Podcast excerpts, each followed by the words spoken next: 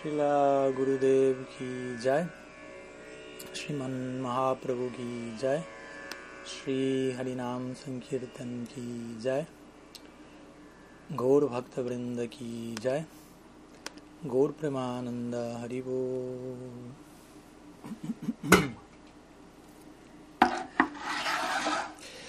Muy buenas tardes a todos. Bienvenidos, gracias por, por su presencia.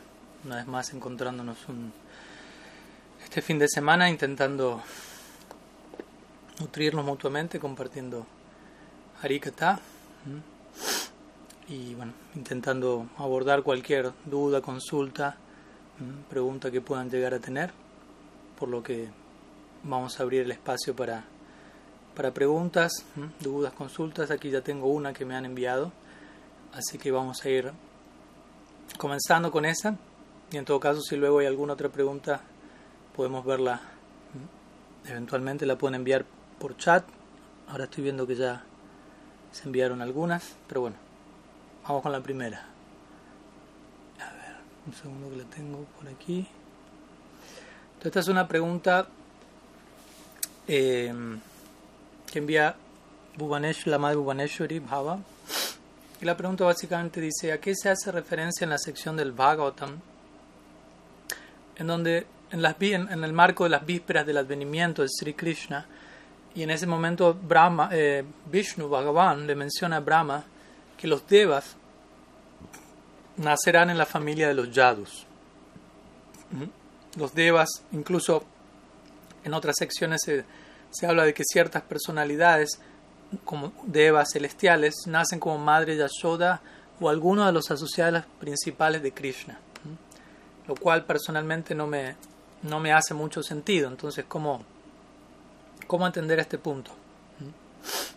vamos a comenzar con esta pregunta que más de una vez, más de, un, más de una ocasión se ha presentado esta, esta interrogante. Hay dos preguntas aquí, por decirlo así, o dos puntos similares que se dan en dos secciones diferentes del Bhagavatam. Por un lado, se encuentra el primer capítulo del décimo canto del Bhagavatam, donde se narra, se comienza a generar la escena para lo que va a ser el advenimiento de Sri Krishna en la tierra. De hecho, próximamente en una en casi una semana vamos a estar celebrando ello, Sri Krishna Janmashtami. Primeramente Estaremos celebrando mañana el advenimiento de su hermano mayor, Sri Balaram, ocho días mayor, pero mayor a fin de cuentas. Y luego, el martes de la semana, no, no pasado mañana, sino el otro martes, se estará celebrando justamente Sri Krishna Janmashtami. Entonces, en el décimo canto del Srimad Bhagavatam esto se narra. En el primer capítulo principalmente se comienza a describir la escena como conocen, no voy a entrar en detalle, pero en pocas palabras, Bhumi, quien es la madre tierra en la forma de una vaca, en este caso se dirige sumamente afligida hacia Brahma y le presenta su situación, su, su, aflicción, básicamente por verse profundamente eh, sobrecogida, afectada por la carga pecaminosa, sobre, sobre todo de líderes corruptos que habitaban la tierra en esos momentos que decir la carga que Bumi debe estar experimentando ahora, 5.000 años después. Pero bueno, otro tema. Y en ese marco ellos eventualmente se dirigen al océano de leche y allí escuchan una voz que representa la voz misma de, de Bhagavan, de Vishnu en, esta, en este caso. Y, especialmente en el verso 22 de este capítulo, primer capítulo, el décimo canto, se da la declaración que en gran parte tiene que ver con esta pregunta, ¿no? donde Brahma le informa a los devas, quienes le estaban acompañando, que antes de incluso ellos llegar donde Bhagavan y hacer su pedido, realizar su petición a, partir de lo que Bhumi había dicho, él ya estaba al tanto de la aflicción de la tierra. Por lo tanto, eh, Brahma en meditación percibió la respuesta de Vishnu diciéndole voy a estar descendiendo, voy a, voy a manifestarme en este plano. Entonces él dijo, bueno, debido a eso, todos ustedes, devas, ¿no? Él les ordena a los devas que la acompañen, debería, la, instrucción que nos dio el Señor Supremo es que todos ustedes o todos nosotros, devas, deberíamos aparecer eh, a través de porciones plenarias como hijos y nietos dentro de la familia de los yadus. Entonces, primera pregunta es esa, ¿no? Eh, los asociados eternos de Krishna aparecen como devas. Bueno, primer punto aquí se dejan claro que ellos aparecen como hijos y nietos, ¿no? Como extensiones de la familia oficial de Krishna, digámoslo así, o de la del, del, del, séquito que, que, acompaña a Krishna oficialmente en el marco de, de Nitya Siddha, de asociados eternos, ya sean Brindavan, ya sea los Pandavas, etc. Entonces, en este, en este momento, Krishna está entregando esa instrucción a, los Devas a través de Brahma. ¿no? Ustedes deben nacer como hijos y nietos de los Yadavas. Y los Yadavas son eternos asociados del Señor. En otras palabras, los, estas personalidades que van a aparecer en la tierra, en este caso algunos en Brindavan, otros en otras partes, ya que como ustedes saben Krishna no solo ejecuta su lila en Brindavan, por lo tanto no quiere decir que todos los devas que son instruidos aquí van a aparecer como Brajavasis, pero algunos de ellos sí, asociándose con los Nityasiddhas, con los eternamente a sus perfectos asociados de Krishna, en Brindavan, Mathura, Dwarka, etc. Entonces, por un lado, ese sería un punto, ¿no? En este, en este verso en particular. Ellos aparecen y muchas de estas personalidades celestiales, también se menciona que son sadhana siddhas, personas que están o que están a punto de alcanzar sadhana siddha, mejor más específicamente, que se encuentran a punto de alcanzar la perfección como practicantes. Y Krishna el Bhagavad Gita menciona, un devoto puede ser sumamente avanzado, pero por determinada razón aún algún deseo permanece allí todavía y es dirigido luego de su partida a los planetas celestiales para experimentar cierto deseo que quedaba presente, pendiente. Luego retorna a la Tierra y en ese retorno a la Tierra van a ser en el marco, si está a la altura de las circunstancias, van a ser en el marco del lila de Krishna ejecutado en algún planeta Tierra, en algún universo. Entonces también los acheras dan esta explicación. ¿no? Varias de estas personalidades celestiales eran en realidad devotos que estaban en un grado considerable de avance, por determinada razón estaban experimentando mm, el deleite celestial, pero llegó el momento de descender a la Tierra en un planeta Tierra en donde Krishna ejecute su lila y ellos siendo prácticamente estando al borde de ser sadhana siddhas, poderse asociar con los nitya siddhas, con los eternos asociados de Krishna y así alcanzar su perfección última. Luego también en el siguiente verso del capítulo, verso 22 de este primer capítulo, el décimo canto, se menciona que, que Krishna, aquel que posee plena potencia, él va personalmente a aparecer como el hijo de Vasudev y por lo tanto todas las esposas de los devas, las devis, deben también aparecer para poder satisfacerlo. Es una línea similar. Las esposas Striya, Sura Striya, las esposas de los devas, Vishwanath Chakravarti Thakur explica eso en su en su Darshini, en su comentario a este verso del Bhavatan. Él dice, las esposas de los devas aquí se refieren, otra variante, otra posibilidad, porque de vuelta no es que hay una sola posibilidad para todas, hay entidades mixtas allí, por decirlo así, no todas las personas allí están en la misma posición o situación. Entonces, en este caso, Vishwanath menciona que las esposas de los devas se refieren a expansiones de las eternas acompañantes femeninas de Krishna en el mundo espiritual pero expansiones de, de, esas personalidades que están en el mundo espiritual, expansiones que estaban presentes en los planetas celestiales. Y él da ejemplos, como las esposas de los Manvantar avatars, tales como Upendra o Vamana. Él es, una, es Krishna mismo apareciendo en los planetas celestiales. Y, y, y, tienen sus asociados, asociadas, básicamente. ¿no? Entonces, se dice que ellas, estas, estas damas, explica Vishwanath Chakrabarti Thakur, ejecutaban adoración para alcanzar a Krishna, cierta intimidad en el marco del amor romántico y debido a esa adoración eventualmente ellas nacen como Sakis en Brindavan. En el Ujjval Nilamani se dice algo parecido también, ¿no? Nitya Priyanam tu. Cuando Krishna aparece en la familia de los, de los Devas en una forma parcial, como Upendra Vamana, es una manifestación de Krishna en los planetas celestiales, sus amadas también aparecen allí en la forma de Devis para servirle y complacerle, en la forma de expansiones. Cuando Krishna aparece en la tierra, entonces ellas toman la forma de gopis, solteras y se asocian con, con Krishna y con las gopis allí. También aquí interesantemente la palabra sambhavantu, sambhavantu, perdón, de este verso que dice las esposas de los semidioses deberían aparecer allí, o se traduce como nacer, también se puede traducir como las esposas de, de los devas deben aparecer en la mejor forma, en su mejor forma posible. O deberían volverse cualificadas, como, como dando esta idea. Eh, algunas de estas personalidades en caso de ser practicantes que no alcanzaron la perfección, tienen la oportunidad de aparecer en la tierra para asociarse con Nitya Siddhas y alcanzar Siddhi, alcanzar la perfección en su práctica. ¿Mm? Vishwanath culmina el, significado diciendo eso, ¿no? que, que esto significa que el Señor las va a bendecir a ellas con la cualificación necesaria y por ende ellas van a aparecer en ese marco. Entonces, esa es una idea en relación a los devas, de manera más general. Por otro lado, unos capítulos más adelante, dentro del décimo canto, en el capítulo 8, un famoso capítulo que lidia con el Damodar Lila, el décimo canto tiene principalmente dentro de lo que es el Braya Lila tres, tres ejes centrales que tienen que ver con las tres edades de Krishna, Kumar, Poganda y Kishore, las cuales giran respectivamente alrededor de eh, Vatsalya Rasa, Sakya Rasa y Madhurya Rasa, y corresponden con ciertos pasatiempos centrales como Damodar Lila.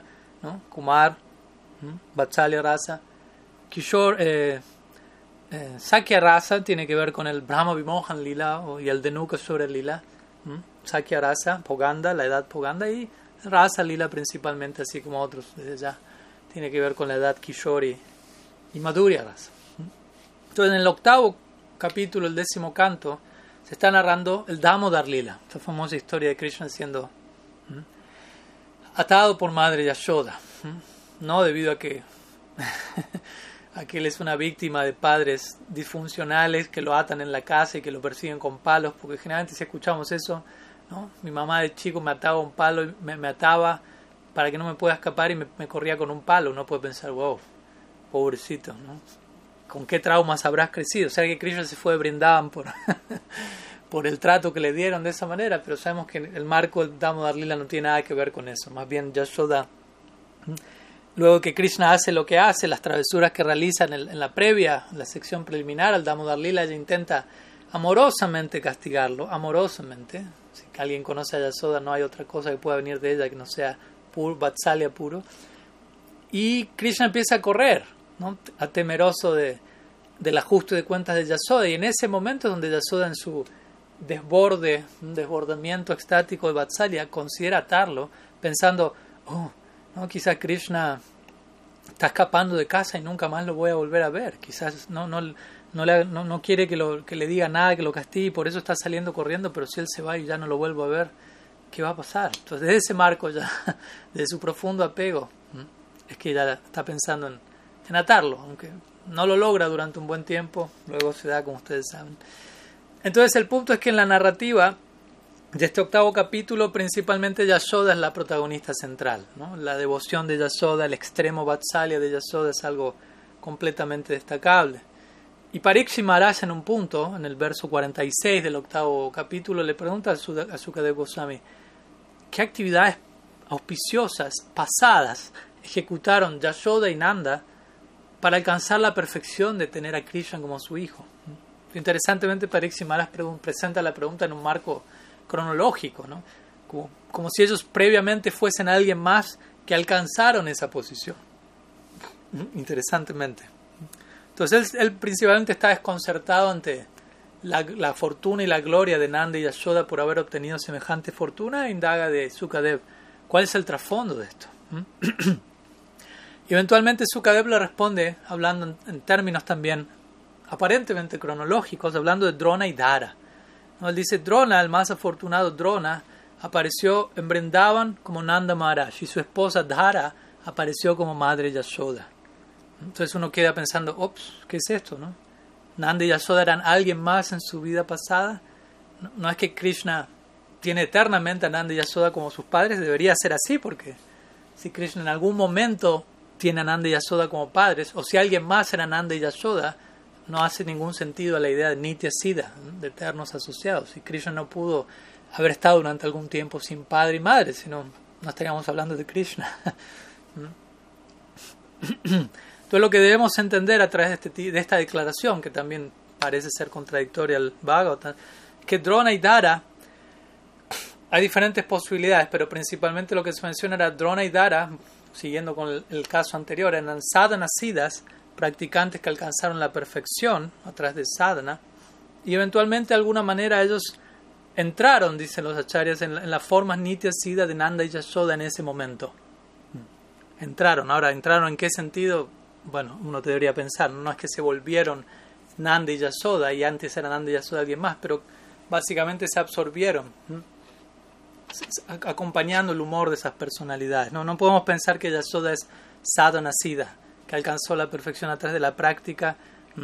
O también aquí se menciona que debido a una bendición de Brahma, en su vida previa como Dhara, vida previa, de vuelta, ¿no? Dhara obtuvo la posición de ser Yasoda, pero el punto es que el prema que Yasoda posee jamás puede ser alcanzado como resultado de una bendición de Brahma, porque Brahma mismo no tiene ese prema, Brahma mismo ora en el capítulo 14 del Bhagavatam, para, para nacer incluso como una brisna de hierba en de forma de ser, de entrar en contacto de alguna forma con el polvo de los pies de los básicos. Es decir, de él estar concediendo la bendición de Vatsalya Prem, Yasoda Prem a alguien que no es Yasoda y que se vuelve Yasoda, etc. ¿Mm? Entonces, de alguna u otra forma, Drona y Dara principalmente son considerados en realidad como expansiones de Nanda y Yashoda. Nanda y Yashoda, como existen eternamente como asociados eternos de Krishna, pero como dijimos, estos eternos asociados de Krishna en Vrindavan muchas veces exhiben expansiones menores en otras plataformas, como los planetas celestiales. Y en ese marco se habla, Drona y Dara se fundieron con Nanda y Yashoda, ¿no? Pero en realidad no estamos hablando de personas distintas, estamos hablando de una expansión de Nanda y Yashoda que se funde con el original, digámoslo así. Hasta un punto quizás vamos a poderlo concebir de forma racional, pero ojalá que, haga sentido a nosotros. Entonces, de esa manera ellos se manifiestan en esa forma en particular. Entonces, Nanda y Yashoda son eternamente los asociados de Krishna. Y Drona y Dara, eh, de vuelta, son formas de Nanda y Yashoda expandidos en otros planos que parecen ser alguien más en una vida pasada. Pero recordemos, no hay vida pasada para Nanda y Yashoda, ellos son eternamente Nanda y Yashoda. Entonces el punto es ese, ¿no? Y Parikshit había hecho una pregunta a Sukadev también, como recordamos, ¿no? De dónde obtuvieron la fortuna. Y la historia de Drona y Dara en realidad... O sea, Parikshit preguntó qué, qué hicieron Nandi y Yasoda para obtener la posición que fueron. Y Sukadev mencionó la historia. Drona y Dara quisieron la, le pidieron a Brahma la bendición de nacer, de tener a Krishna como hijo y obtuvieron eso. Pero en realidad esa respuesta no está a la altura no termina de describir el trasfondo de la gloria del amor de Nanda y Yashoda. Entonces se dice, Sanatan Goswami menciona en su comentario que al escuchar la respuesta de Sukadev, Pariksit no terminaba de estar del todo complacido, porque la respuesta no terminaba de, abordar la, gloria de, Nanda y Yashoda. Entonces Sukadev en ese momento comienza a narrar en detalle el Damodar Lila, para dar la verdadera respuesta a la pregunta. La verdadera respuesta no es en términos cronológicos y de una vida previa, sino el prema de Nanda y Yasoda es debido a lo que ellos hacen para con Krishna el día a día eternamente. No hay un tiempo pasado, no hay una vida pasada, etc. Incluso en las escrituras menciona otra forma de Nanda y Yasoda, como Sutapa y Prishnigarba, que aparecen en otra era, también como expansiones de ellos. Entonces, siendo parte del Gaudiya Vaishnavismo, tenemos que gradualmente acostumbrarnos más y más a toda esta concepción de, de expansiones y, diferentes entidades, especialmente en relación a, a sidas, a, almas eternamente liberadas, ¿no? que tienen muchas posibilidades, como digo a veces. ¿no? A veces escuchamos que, no sé, Ramananda Roy es descrito como teniendo múltiples identidades. ¿no? Algunos dicen Lalita, otros Visakha, algunos lo comparan con Arjuni, Gopi, con Arjuna, con Subal, y uno dice, ¿Cuántas personas es? Una, ¿Es una sola persona y es varias personas al mismo tiempo? ¿Qué decir nosotros mismos? Se nos invita a poseer dos identidades en la eternidad, sirviendo a Krishna en Brindavan y a Mahaprabhu en Nitya Navadvip. De vuelta, hasta un punto podemos concebir esto porque ya, ya de por sí tener una identidad y la que estamos teniendo nos resulta todo un tema lidiar con nosotros mismos, ¿no? Pero entendamos que cuando realmente el potencial del alma sale a la luz y quedamos liberados de toda falsa designación, ahí sale, sale a la superficie todo un mundo de posibilidades. En relación a nosotros como tatasta jivas, que decir en relación a, a nitya almas eternamente liberadas, asociados permanentes de Krishna. Entonces, bueno, algunas ideas sobre, sobre esta pregunta, espero que, que sume y veo que aquí en el chat han enviado algunas otras consultas, así que vamos a, a seguir con algunas que, de las que hay aquí.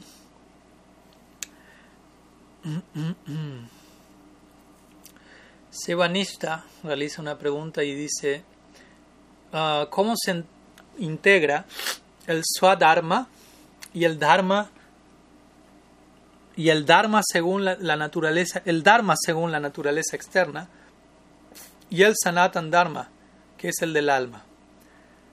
Bueno, aquí pregunta el swadharma y el dharma según la naturaleza externa. En realidad, si es que lo, lo mencionas como dos cosas distintas, en realidad no es así, son ambos iguales, ¿no? Cuando generalmente se utiliza la expresión swadharma, obviamente son términos muy amplios, ¿no? Swadharma significa el, el propio, el swa significa propio de uno.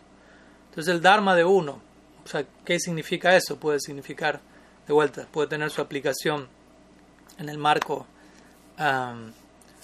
psicosocial del sistema Varna Ashram, tal como se prescribe originalmente la cultura védica, o puede referirse al dharma del alma, lo que Bhaktivinoda Thakur llamaría el Jaiva Dharma. Entonces la palabra Dharma es un término muy amplio, son palabras que, que requieren mucha explicación. Nosotros muchas veces viniendo de este lado del mundo se le pregunta, ¿qué significa la palabra Dharma? ¿Qué significa Bhagavan? ¿Qué significa Chintya? Y esperamos una palabra ¿no? que, que traduzca, ¿no? que defina, pero generalmente no es suficiente una palabra, no es suficiente una oración, no es suficiente un párrafo a veces necesitamos un, par de años o vidas incluso para captar la esencia última de alguno de estos conceptos, pero al menos más de una palabra seguramente, porque también hay todo un trasfondo sensible, incluso social, cultural, elementos, sensibilidades que, que, uno no tiene incorporado en su ADN y necesita tener presente a la hora de, de abordar estos términos. Entonces tenemos que estar dispuestos a, a trasladarnos internamente a donde sea necesario para captar mejor la esencia de estas palabras. Entonces, Dharma, ¿no? muchas veces ir al, significado etimológico de cada palabra ayuda. ¿no? En este caso es muy útil. Dharma significa Dhara, Ma. ¿no? Las dos secciones de Dharma son Dhara y Ma. Dhara tiene que ver con, recién hablamos de Drona y Dhara. Dhara significa sostener o aquello que sostiene.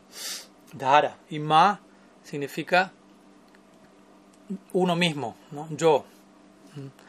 Entonces, dharma significa básicamente aquello que me sostiene, aquello que sostiene mi existencia.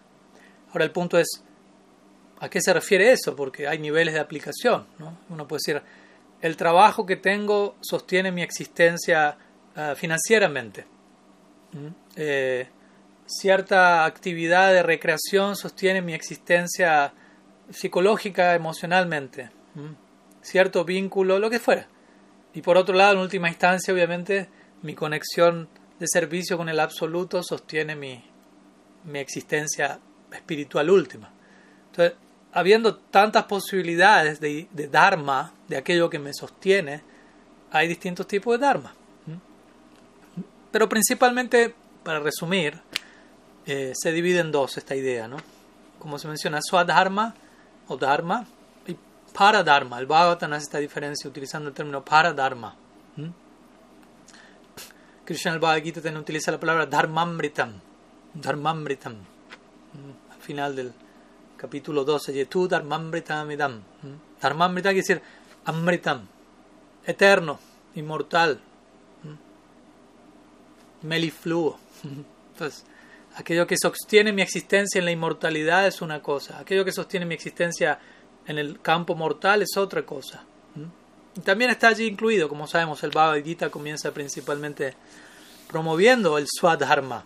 Krishna le instruye a Arjuna, cumple con tu deber, actúa de acuerdo a tu psicología, a, tu, a, la, naturaleza adquirida. Eso es algo prescrito porque se sabe que es muy difícil para una persona tras, o sea, cambiar su fe, básicamente. Cambiar, la fe de uno, también Krishna lo menciona en el Bhagavad Gita, es adquirida de acuerdo a las tres modalidades, a tres modos psíquicos, ¿no? llamados sattva, rayas y tamas.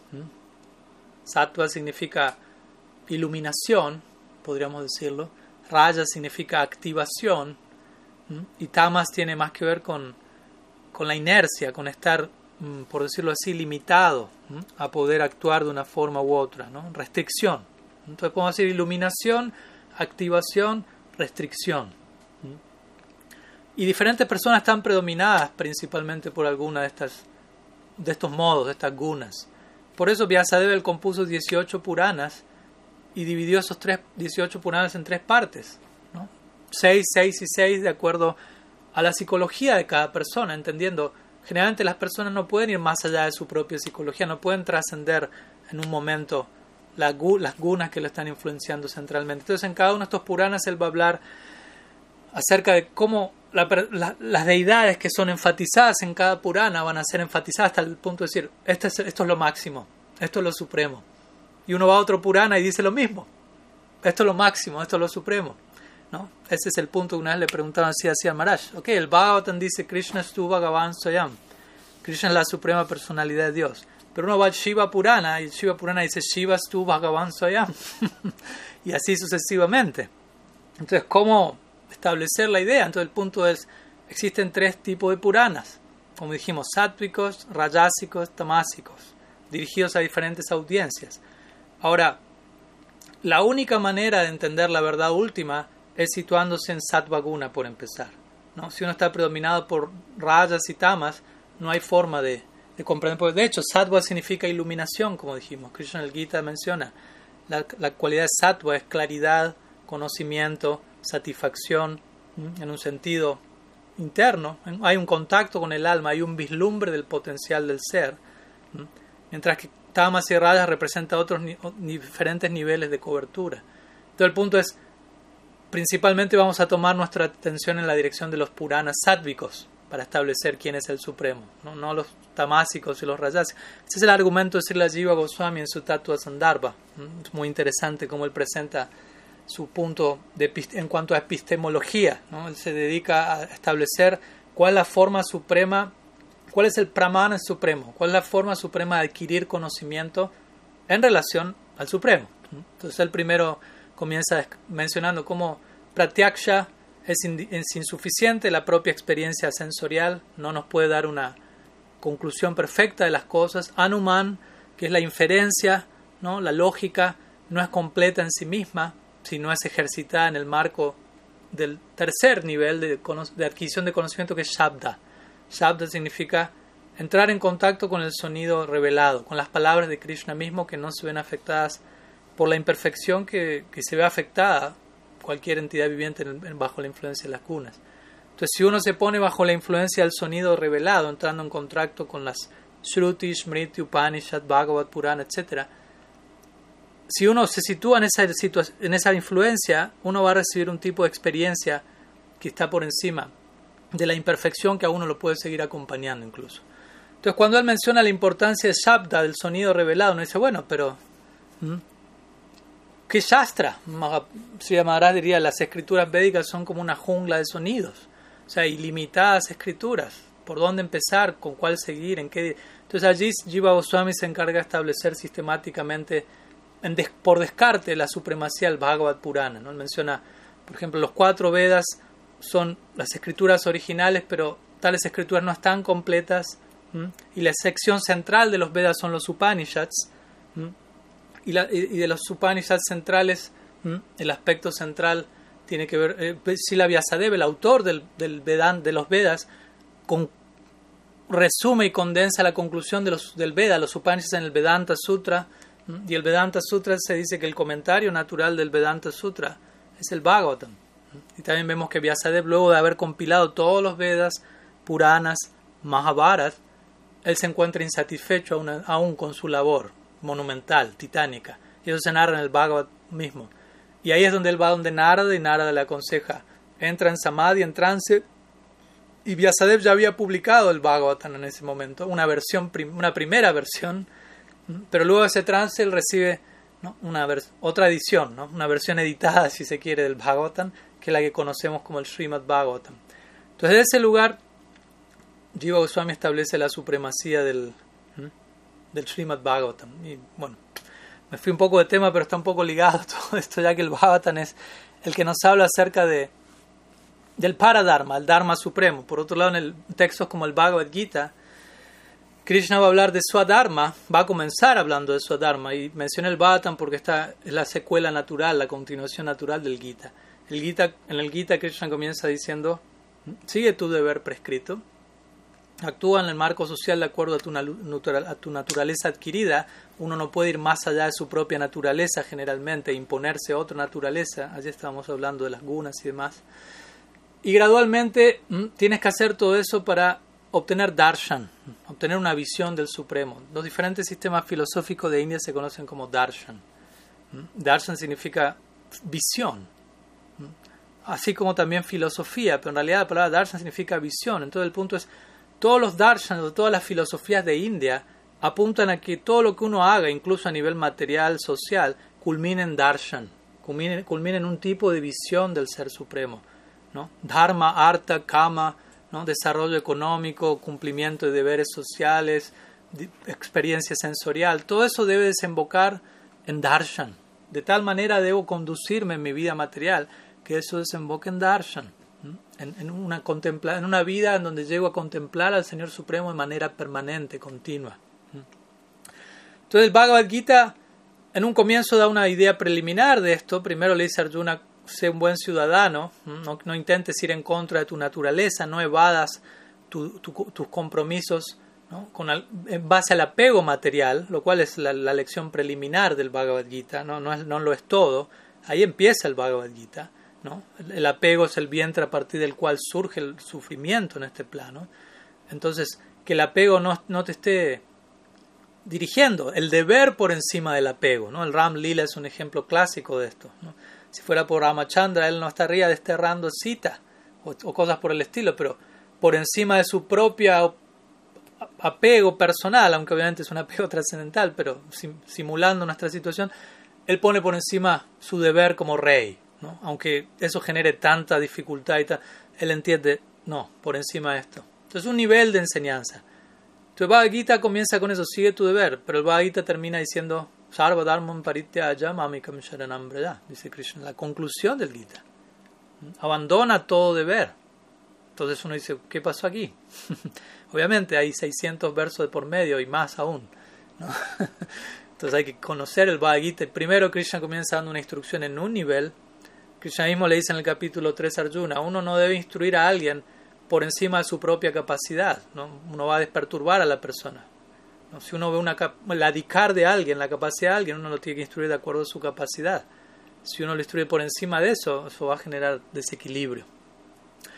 Pero el Bhagavad Gita culmina, luego de hablar de, del Swadharma, con dando una puerta de entrada al Bhagavatam, diciendo, abandona todo y entrégate a mí. Ese es el verdadero Dharma, en otras palabras. Abandona tu, identificación como, como, con tu rol social ¿no? como si eso fuera la máxima prioridad y el máximo nivel de virtud y conexión. No, no, eso es, no es mucho. Eso es comparado al paradharma, eso es simplemente volverse un ser humano civilizado, básicamente, lo cual no es poco hoy en día, en esta época de inhumanidad, ser un humano, pero el potencial de la raza humana incluye trascender la, la identificación, el upadi, ¿no? la identificación con la designación humana en sí misma y volvernos más que eso aún. Sin dejar de ser humano, sino integrar eso en una síntesis aún mayor. Y el Bhagavatam comienza ahí, donde el Bhagavad Gita culmina, Sarva Dharma ya, el Bhagavatam comienza, Dharma Praito Kaitavo Paramonim Matsaranam Satam. El mismo punto se da en el final del Gita y en el segundo verso del Bhagavatam. El Paradharma, Saivai Pumsam Paro Dharmo, Yatu Bhakti Radokshaye, Aitukya Pratihata Jayatma Suprashidati. Son los primeros capítulos del Bhagavatam donde el Bhagavad cierra. La mayor, el mayor tipo de dharma, el mayor tipo de actividad que, que, sostiene al ser, que da plena satisfacción al ser, tiene que, que, ver con prestar bhakti, con ofrecer bhakti de forma incontenible, libre de toda motivación separada a Sri Hari. Entonces, vemos, es otra idea muy distinta de simplemente descubre cuál es tu, tu, tu naturaleza emocional adquirida y sea un ser humano balanceado en el mundo. No digo que esté algo mal eso, pero eso en comparación con una vida dedicada al amor divino, eso es un tema muy extenso, mucho más, hay una diferencia muy grande. Entonces, ¿cómo integrar una cosa con la otra? Pues, antes, antes de dar unas palabras al respecto, recuerdo que con Bhakti Swami Maharaj dimos varias charlas sobre el tema, están en el canal de, de YouTube de Gaudiya Vedanta Darshan. Yo les recomiendo también que vayan ahí, hay varias charlas sobre este tema. Pero en pocas palabras yo diría que por más que, que poseamos un ideal tan elevado, obviamente al mismo tiempo eso no significa que, que tengamos que ser totalmente negligentes con, con nuestro lado más relativo, ¿no? en la medida en que no podamos trascenderlo. ¿no? Uno tiene que ver hasta dónde uno puede con todo esto, básicamente. ¿no? O sea, Tavat Karmani Kurbitana Nirvidyeta Yavata, dice el Bhagavatam. En la medida en que uno todavía sigue apegado, uno no tiene plena fe en el bhakti, por decirlo así, en la, forma de solamente me entrego a la práctica devocional y eso satisface, nutre y sostiene todo. En esa misma medida todavía uno tiene que prestar atención a, a designaciones, reglas, regulaciones de tipo Varna Ashram, no estamos en una sociedad donde el Varna Ashram es algo oficialmente operativo, pero la idea sigue estando ahí. O sea, somos seres con cierta naturaleza y ciertos patrones, ciertas psicologías modelo en el mundo, generalmente diferentes tipos de, especies de personas en la raza humana. ¿No? Lo vemos, hay, hay, patrones que se repiten en ciertos grupos, tendencias, las gunas y demás. Entonces cada cual debe estar debidamente ocupado, debidamente recreado, debidamente... Pero en el marco como digo, de adquirir sattva como ser humano, estar balanceado y sobre esa plataforma de iluminación eh, encontrarme con mayor integridad para poder abrazar el bhakti, ¿no? para no terminar utilizando el bhakti simplemente como un ansiolítico y como algo que, que, que, que tomo para equilibrar mi, mi situación material que aún no logré resolver, porque muchas veces pasa eso, muchos practicantes llegan al bhakti no tanto interesados en el bhakti, sino interesados en resolver su situación, no sé, sentimental, financiera, lo que fuere, ¿no? Y, tratando de, y terminan concibiendo al bhakti y la relación con el guru, con los Vaishnavas como, como eso, como un ansiolítico, como un producto, como algo que cuando estoy sufriendo lo voy a tomar, sin entender que, el bhakti en un sentido no tiene nada que ver con eso, está muy por encima de todo eso, aunque al mismo tiempo ofrece herramientas y conocimiento para lidiar con eso, lo ofrece en el marco de decir, aprende a resolver eso, para, para una vez habiendo resuelto eso, podemos hablar más en serio sobre de qué va el bhakti realmente. ¿no? Como digo, ahí estamos acercándonos al cierre del Bhagavad Gita, al comienzo del Bhagavatam. Y nuestra obra central es el Bhagavatam, o sea que tenemos que estar dispuestos a entrar en el Bhagavatam y llegar al décimo canto a Brindavan y entrar allí y no salir de allí nunca más. Pero muy, generalmente para eso, más que pegar un salto cuántico precipitado, necesitamos también a veces resolver otros asuntos pendientes en el camino. Pero teniendo en claro nuestra meta última, ¿no? teniendo cierta orientación clara, sabiendo estoy resolviendo esto, pero esto no es el propósito último. Así como si voy al doctor a resolver algo. Sé que el propósito último de mi vida no es resolver eso, es resolver eso para estar más saludable de manera que pueda conducirme aún mejor en, lo que realmente constituye la meta en mi vida. Entonces, esto es lo mismo, ¿no? Todos nosotros necesitamos resolver nuestro lado humano, digámoslo así. nuestro proceso es trascendencia, pero como decimos siempre, la trascendencia no implica eh, eh, negligenciar nada, la trascendencia no implica rechazar nada, sino aceptarlo y acomodarlo todo en un marco más y más amplio como es el que el Bhakti ofrece. Si hay algunas ideas, hay varias otras preguntas, entonces tampoco me quiero extender demasiado y como digo, ahí les dejé el referente para los que quieran sumergirse más en este tipo de temas. Hay varias charlas, varios seminarios que hemos dado con, con, con Swami Maharaj en, en el marco de, de Gaudiya Vedanta Darshan, así que allí lo pueden buscar en, en YouTube o me consultan si no lo encuentran. A ver, sigamos. Gopinath Acharya Das. El guru ve en términos de más o menos, de mejor o peor en la vida de su discípulo, o sea, ve en términos relativos o trascendentales al discípulo. No sé si entendí del todo la pregunta, pero bueno, intentaré responder y, y ahí me avisa Gopinath Acharya si, si entendí la pregunta. Por un lado, ¿cómo decirlo, no? Primero, cuando decimos el guru, bueno, pero ¿qué guru? ¿no? O sea, no hay un solo guru. ¿no? Obviamente en un sentido... Ahí, aquí es donde tenemos que empezar a abrirnos y a entender, no es tan simple el tema, no, es que el guru, son todos iguales, todos ven lo mismo.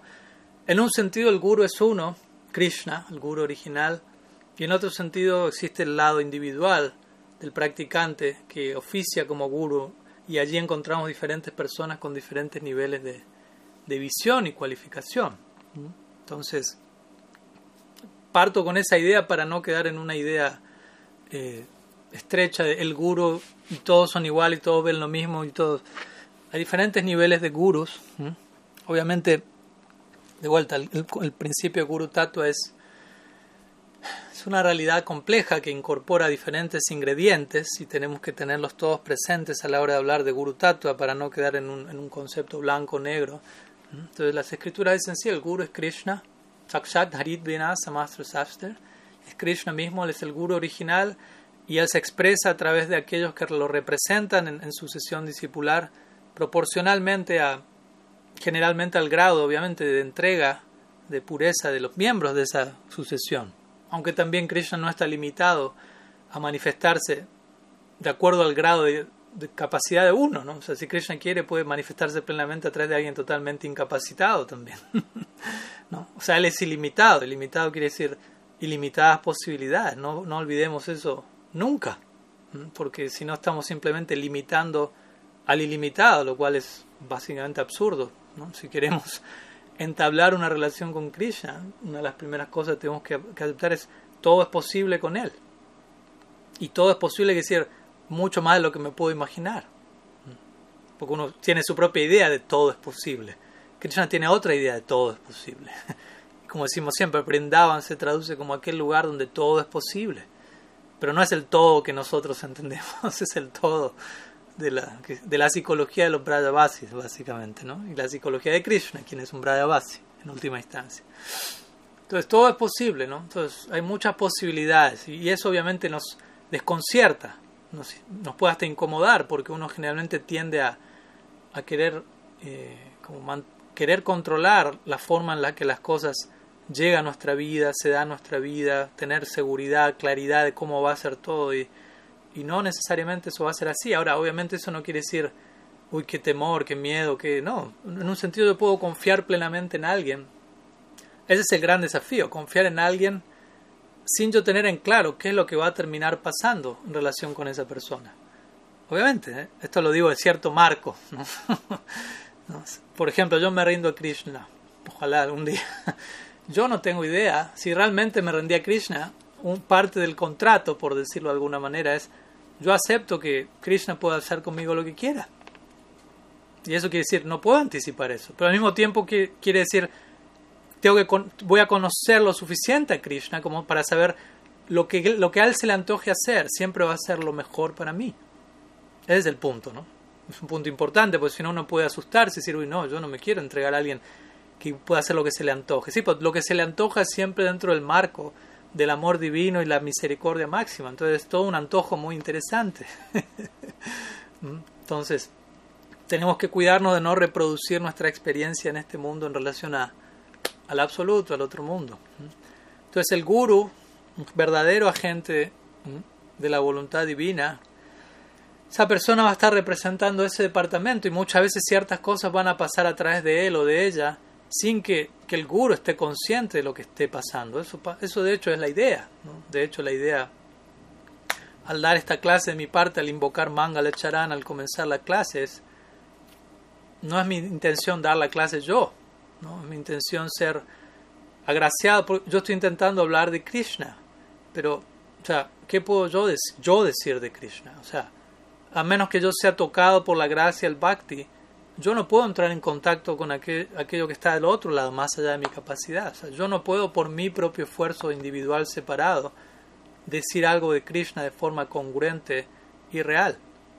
Porque yo no, yo no pude haber tenido una experiencia de Krishna en primera instancia si no hubiese sido por el contacto, por el descenso de ese, plano, por el descenso de la gracia de Krishna. Avaroja Panta. Es decir, el proceso descendente. Nuestro proceso no es aroja, ascendente. Yo voy a subir por mi propia capacidad. No somos de la Irania Kashipu Sampradaya, ¿no? que hacen trapacia, esfuerzo para ser inmortales. ¿no? No, hay posibilidad de hacerlo, ¿no? de lograrlo por nuestra propia cuenta. Entonces, de la misma manera, ¿no? Mangalacharan significa me dispongo a intentar decir algo acerca del absoluto ilimitado, pero ¿cómo yo puedo por mi propia cuenta controlar ese, ese discurso, ese flujo? No está en mí eso. Entonces, más bien oro e intento disponerme, abrirme y solicitar las bendiciones para que ese plano elija manifestarse y decir algo a través mío. Estrictamente, nosotros no, no ejecutamos bhakti. Más bien el bhakti nos ejecuta a nosotros, por decirlo así. Ejecuta en el buen sentido de la palabra. Nosotros no hacemos bhakti, el bhakti nos hace a nosotros. O sea, si yo pienso yo hago bhakti, yo me estoy posicionando como hacedor. Y eso en sánscrito se llama ahamkara. Ahamkara. Aham quiere decir yo y kara quiere decir hago. Entonces, yo hago. Yo canto el nombre. Mi lengua canta el santo nombre. Mis oídos son los que escuchan Harikata. Mis ojos son los que ven la deidad. Mi lengua saborea prasadam. No. En ese momento yo estoy volviendo al, al plano de aprakrita tattva, al plano supramundano, estoy convirtiendo en tan matra, en un objeto de mis sentidos. Lo estoy reduciendo, o sea, no lo estoy haciendo, más bien yo estoy perdiéndome el contacto real con eso, pero yo lo estoy considerando como un objeto de mi percepción sensorial, cuando en realidad se mantiene en todo momento como aprakrita tattva, que quiere decir una realidad supratrascendental. Entonces, de esa manera, ¿no? es muy importante comprender este, este método de acceso. La única manera de yo poder decir algo acerca del plano trascendental es si ese plano elige revelarse a sí mismo. Yo no puedo practicar bhakti si Bhakti no elige ocuparme en Bhakti, si Bhakti no toca mi vida, yo no puedo por mi propia cuenta elegir, ¿no? Voy a ocuparme en Bhakti por mi propia iniciativa. La iniciativa la tiene el Bhakti. Por eso el Bhakti proviene del Bhakti, el Bhakti no proviene de mi propio deseo del Bhakti, o sea, entonces es un punto importante que hay que entender una y otra vez. Entonces, en relación a la pregunta, el guru ve en términos de más o menos, mejor o peor, etcétera, relativos o trascendental de vuelta, ya aclaramos algunas cosas y hay que aclarar otras. ¿A qué nos referimos con más o menos? O mejor o peor. Obviamente, yo diría que en términos generales, si un guru es fidedigno, porque de vuelta, ¿qué guru, en qué posición está, qué visión está? Pero si el guru es fidedigno, está debidamente conectado, un guru va a estar contemplando el potencial.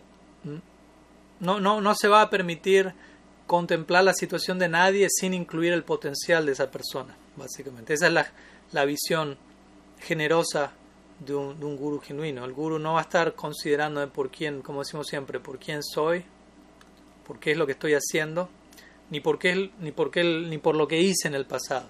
¿no? no está viendo pasado, no está viendo presente, está proyectando el brillante futuro que le espera a la jiva en conexión con Bhakti. El guru va a ver eso, va a ver, y, ese potencial está en todos. Ese es el punto. No importa cuál es mi condición presente, el potencial brillante está en todas las entidades vivientes. Entonces, el guru va a tratar de avivar esa, esa, esa llama de potencial. Y en ese sentido no va a estar juzgando más o menos. No va a estar juzgando en qué sentido. No me va a estar, no me va a estar limitando, o no va a estar limitando su visión de mí a mi condición actual, la cual puede ser muy limitada. Pero el guru al mismo tiempo sí va a estar viendo cuál es mi situación actual, porque necesita ayudarme de una forma inteligente. Recordemos, generalmente se dice que un guru tiene que mínimamente ser madhyamadikari para poder obrar en, dichos, en, dicha función, porque el punto es, un madhyamadikari es alguien que tiene la debida discriminación, no es un kanishta dikari quien todavía es un practicante sin demasiado criterio, digámoslo así, de, entender quién es quién y en qué posición está cada uno y qué es lo mejor para cada cual. Y tampoco es un Uttama Dikari, que, que también en un sentido es alguien que parece ser sin criterio, pero no en un sentido superior. Interesantemente, un Kanishta Dikari y un Uttama Dikari parecen en ciertas cosas comportarse semejantemente, porque el Uttama Dikari está viendo todos son devotos de Krishna y el canista de sentimentalmente puede decir exactamente lo mismo. No, Prabhu, ¿por qué hace diferencia entre devotos, madhyama, avanzado? Son todos devotos. Pero quizás lo está diciendo desde un lugar no comprometido, digámoslo así. desde un lugar cómodo y desde un lugar en donde él mismo ¿no? o ella misma no, no desea enterarse de dónde está parada porque sabe que no está en el mejor lugar quizás. Mientras que un Uttamadikari va a decir todos son devotos porque realmente él está absorto en un nivel de amor y devoción tal que, como el caso de la Gopi, proyecta su propio bhav hacia el entorno y piensa que todos tienen devoción por Krishna, excepto yo. Esa es la, extrema humildad del Uttam Bhakta. Todos tienen devoción por Krishna, excepto yo. Y muchas veces, generalmente, un devoto inferior va a pensar: nadie tiene devoción por Krishna, excepto yo.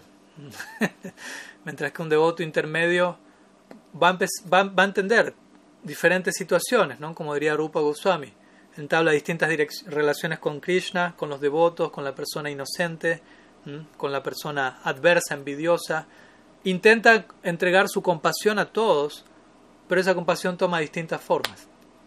El principio de la compasión y de servir a todos sigue allí, pero la forma que eso toma va a requerir cierto discernimiento. Entonces, en ese sentido, el guru, como digo, en un sentido ve a todos por igual, en el sentido ve el potencial de todos e intenta nutrir eso, pero al intentar nutrir el potencial de cada cual, él se va a dar cuenta, no todos están en la misma situación. Entonces, no todos requieren el mismo, la misma dosis, el mismo tratamiento, y ahí él va a ver en términos de más o menos, por decirlo de alguna manera, pero únicamente en términos de nutrir ese potencial que es el principal punto de, de su atención. Entonces el guru sí, en un sentido ve, la pregunta es, ¿ven al discípulo en términos trascendentales son relativos? Bueno, ambos. En términos trascendentales él ve, hay un alma y el potencial del alma en relación a bhakti es tal y tal cosa, es sumamente brillante. Entonces al intentar nutrir eso, él atraviesa lo relativo para ver, bueno, pero esta persona está en esta situación, en esta experiencia, la mejor forma de ayudarles de tal y tal forma. Entonces, de esa manera los dos elementos conviven, no es algo blanco-negro. Y de vuelta, es una idea general que estoy dando, porque cada guru está en un nivel diferente, cada guru es un individuo, Krishna, como dijimos, expresa como él se antoja a través de cada persona, que decir cada guru. Entonces también pueden pueden pasar muchas cosas, no, no es algo que podemos eh, planear y anticipar de principio a fin. Y eso es importante, vivir nuestra vida dándole ese permiso al Ser Supremo, que no hace falta, no necesita que se lo demos, pero nosotros necesitamos darnos ese permiso, permitirnos que, que Krishna pueda llegar a nuestra vida como, como Él desee, quizás como menos nos lo imaginamos, y y aceptarlo aún así, como decíamos la otra vez. Parikshit Maharaj era el emperador del mundo entero y él estaba a punto de partir, estaba en busca de alguien que lo instruya en sus últimos días. Y siendo el emperador del mundo entero, uno puede pensar, bueno, uno va a pensar, bueno, mi guru va a ser así, tiene que tener tantos años, tanta experiencia, etcétera. Y su guru resultó ser un muchacho de 16 años que andaba desnudo por la vida, externamente hablando. Obviamente, Sukadeva Goswami no solamente es eso, pero el punto es, uno podría haber quedado, quedado, en la forma y decir, oh, no, él no puede ser mi guru, yo tengo cuarenta y tantos años y él tiene dieciséis, ¿cómo voy a aceptar mi guru a alguien? ¿No? Hay personas que quedan atrapadas en el plano rayásico. Rajaguna significa yo juzgo a alguien por su forma externa, hombre, mujer, joven, viejo, alto, hindú, lo que fuera, brahmana, kshatriya, eso es Rajaguna. Krishna lo dice en Bhagavad Gita. Satvaguna significa yo veo a cada cual por quien realmente es, un alma. Yo veo un alma. Un alma. Satvaguna. Entonces, Nirguna, por encima de Satvaguna, Bhakti, es yo veo a cada alma, yo veo a todos como alma, y no solo veo el alma, sino como Einstein diría, uno no puede analizar algo sin incluir el potencial de ese algo. Entonces yo veo al alma y veo el potencial del alma, el potencial último en relación al Swarup Shakti, a la energía interna de Krishna.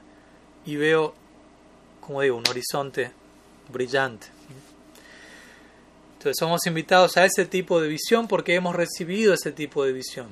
Somos invitados a, entregar ese tipo de compasión porque ese tipo de compasión es la que ha llegado a nuestra vida.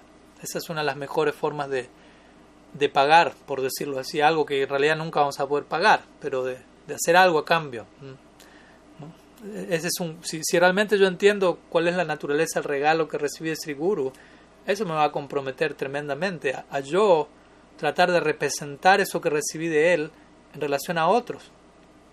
Y eso significa yo volverme guru, básicamente. Cuando digo volverme guru no necesariamente significa iniciar a alguien, pero volverme ese ideal de persona, básicamente, que es el que llegó a mi vida sin merecerlo, el que tocó y cambió mi vida de pies a cabeza, el que sigue llegando, el que me sigue transformando.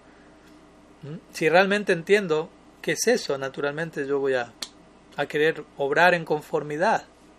Y, eventualmente yo me voy a convertir en eso, esa es la idea.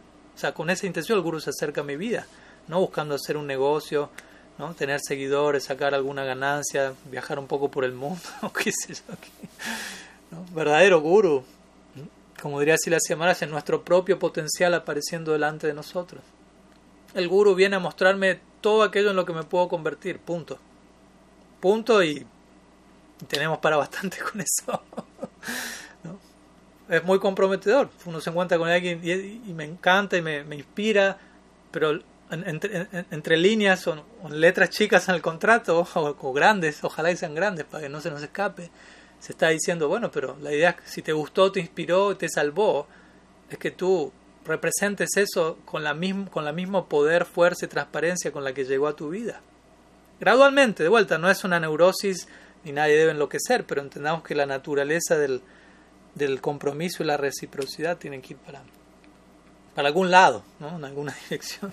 Entonces, gradualmente el discípulo sincero va a intentar a través de su práctica, situarse más y más a la altura de las circunstancias, desarrollar capacidades a la altura de las circunstancias. Bien, sigamos.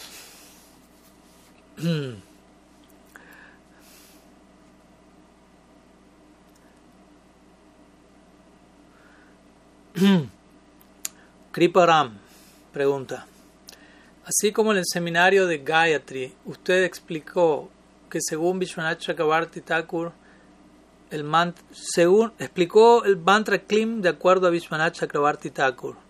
La palabra, la pregunta es, el mantra Ram, que es el Bija mantra utilizado en relación a Sri Radha, ¿tiene algún significado parecido? sí, sí, básicamente los, los Bija mantras que, que generalmente utilizamos en nuestra Gaudiya Sampradaya Principalmente a la hora de invocar los Diksha mantras. ¿no? Los Diksha mantras poseen Villa mantras. ¿no? No, no, no los quiero confundir con demasiada tecnicidad, pero bueno, Villa quiere decir semilla. ¿no? Son, son, como breves palabras en realidad, generalmente de máximo cuatro letras y mínimo tres o dos, tres, entre tres y cuatro. Aim, Srim, Ram, Klim. Pero en realidad, estrictamente hablando, en relación a Sri Radha, el Villa Mantra no es Ram, sino que el Villa Mantra es Srim. Así como tenemos Klim, Krishna y Namaha, Sri Radha es Srim, Ram, luego viene Ram, sí, Radhika Yai, etc. Pero Srim es la primera palabra, ¿no? Entonces tenemos Srim en relación a Sri Radha, Klim en relación a Sri Krishna, Aim en relación a Sri Guru. Pero todos ellos representan justamente Villa, Villa mantra. Villa, significa semilla, como de una manera condensada, personifican todo lo que luego se termina desplegando en el resto del mantra, por decirlo así. ¿no? Entonces, Srim Ram, Ram es otro nombre de Radha, en realidad. También puede ser, o sea, Ram, como ven, en el sánscrito se puede referir a tantas cosas. Ram puede ser un nombre de Krishna, como lo cantamos en el Maha Mantra. Ram puede referirse a avatars de Krishna como Parasuram, Sri Ramachandra, Sri Balaram, Ram, Kanuram. Ram puede referirse a Lakshmi Devi en Vaikunta y por ende todos los nombres de Devis, ¿no? de Lakshmi, Sarasvati, etc. Originalmente, primeramente son nombres de Sri Radha, Ram.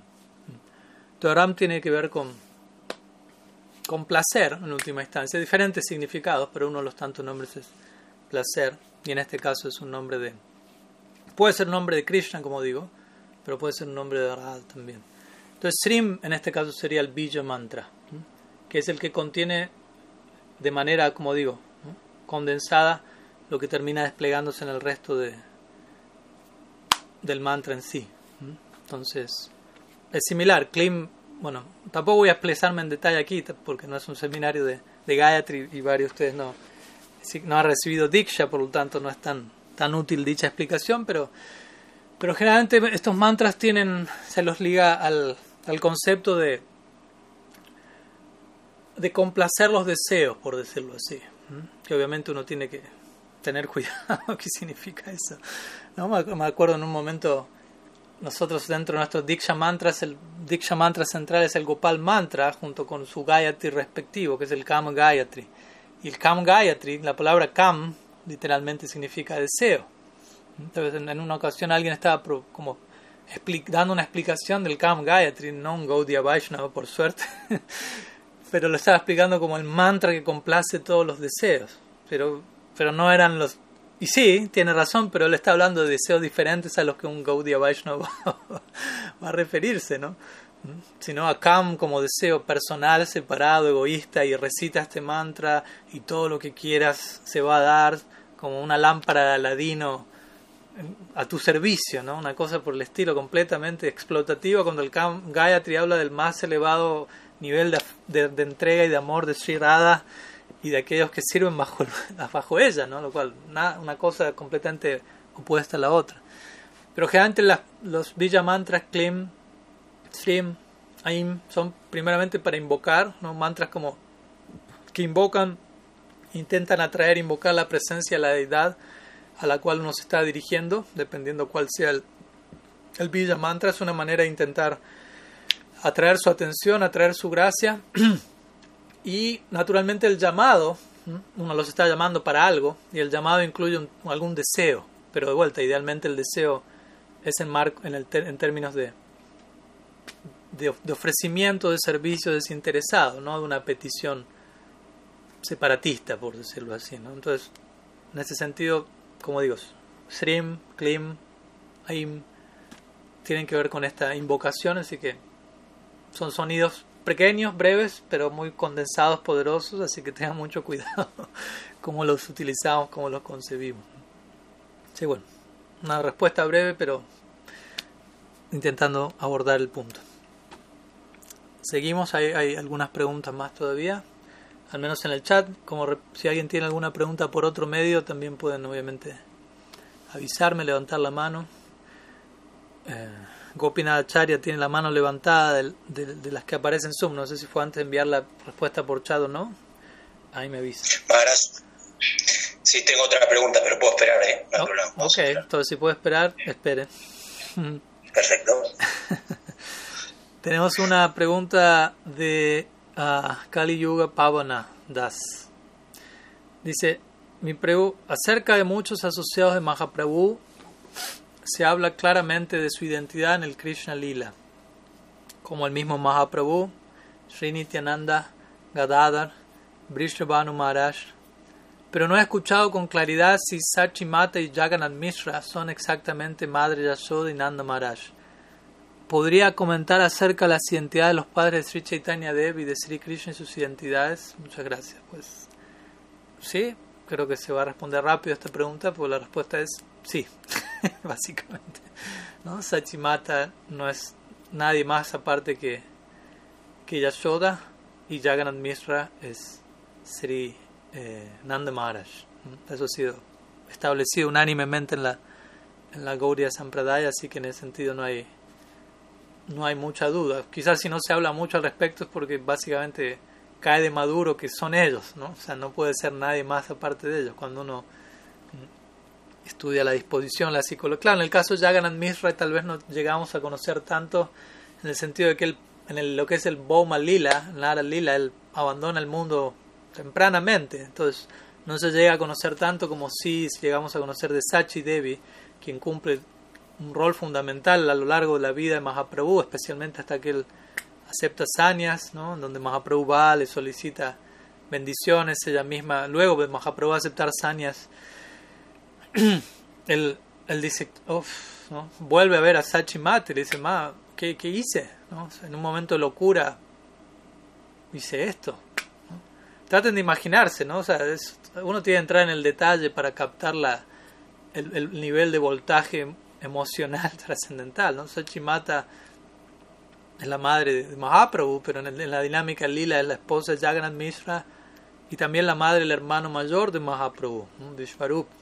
Entonces, como ustedes bien saben, Vishvarup, siendo hermano mayor de Mahaprabhu, eventualmente el, parte de su hogar y acepta sannyas y nunca más regresa y nunca más se sabe nada de él. Entonces, para una madre eso ya es considerable, ¿no? intenso. ¿no? Y Vishvarup en su momento se había asociado con Advaita Charya. Advaita Charya había, se dice que había nutrido su lado, inspirado su lado espiritual, pero de alguna manera también lo había inspirado la vida de renuncia. Entonces, cuando se dice luego Mahaprabhu, cuando comienza a crecer el, algún punto de su lila, empieza a asociarse con Advaita Chari, Yasachi Mata no le causó mucha gracia eso, porque ella pensó, otro más que se me va a ir. Y en esta altura Vishwarupa había desaparecido y nunca había vuelto, y Jagannath Mishra había partido de este mundo. Entonces, Madre Sachi era una madre viuda, con su primer hijo muerto, el único hijo que quedaba era Nimai, de vuelta, todo esto en la tragedia del lila terrestre. ¿no? En el plan, en el Nitya Navadvip están todos allí sin ningún problema. Pero se, se, necesitan elementos de tipo terrenal, por decirlo de alguna manera, aunque no dejan de ser trascendentales, para también facilitarnos a nosotros el poder identificarnos y empatizar con las diferentes secciones del lila. Entonces, cuando, imagínense, Mahaprabhu era quien quedaba y él eventualmente era, como ustedes saben, era un joven brillante, sumamente capaz, encantador, todo Naudip estaba cautivado por él, incluso antes de él ser oficialmente un Vaishnava. Todo, todo Naudip lo, o sea, lo adoraba, básicamente en el sentido más profundo de la palabra. Incluso los Vaishnavas, aunque Mahaprabhu iba continuamente como Nimae y los desafiaba, ¿no? les presentaba debates de lógica, gramática sánscrita y los Vaishnavas salían corriendo de todo eso, no querían como le decían Animal, no queremos perder el tiempo con tu juego de palabras y todo tu ejercicio intelectual, ¿no? tienes que entregarte al bhakti. ¿no? Y de esa manera tenían ese tipo de... Entonces, y los Vaishnavas lo, adoraban, lo amaban igual, pero se preguntaban cuándo él se va a volver un Vaishnava. Si él se volvería un Vaishnava, esto sí que sería algo muy interesante. ¿no? Y Nimai en su humor, dentro del lila, decía, ya, ya van a ver, eventualmente me voy a volver un Vaishnava y voy a volver el mejor Vaishnava de todos. Entonces los mismos Vaishnavas decían, ¿qué tipo de, de persona es esta? ¿no? Un Vaishnava no anda diciendo, me voy a volver un Vaishnava y voy a ser el mejor de todos. Pero al mismo tiempo Nimai lo decía de tal manera que seguía siendo encantador hasta para los Vaishnavas, algo así. Aunque parecía ser una, una, actitud de, de, de prepotencia. Venía de alguien tal Krishna mismo, en el humor de Radha, que seguía siendo encantador. Entonces, bueno, eventualmente, como ustedes saben, Mahaprabhu se casa con Vishnu Priya, primeramente se casa con Lakshmi Priya, primera esposa, y eventualmente Lakshmi Priya es quien parte de este mundo, en separación de Mahaprabhu. Sachi Mata le solicita a Nimai, por favor, cásate de nuevo. Se casa con Vishnu Priya. No dura mucho el matrimonio, no porque se hayan separado, sino porque Mahaprabhu acepta sannyas a sus 24 años, o sea, imagínense, no, no es que se años de los 50, 60, 70, 24. A esa edad uno todavía quizá ni se casó. Ella se había casado, no, sin hijos, Sanias. ¿no? Para ya no volver. Sanias, en esa época, eh, se, daban otros parámetros. Si yo acepto Sanias, uno de los parámetros de Sanias es yo no voy a volver a mi tierra natal. Jamás y no voy a verme personalmente con mi madre, con mi, mi ex esposa, etc. ¿no? Era algo bastante intenso.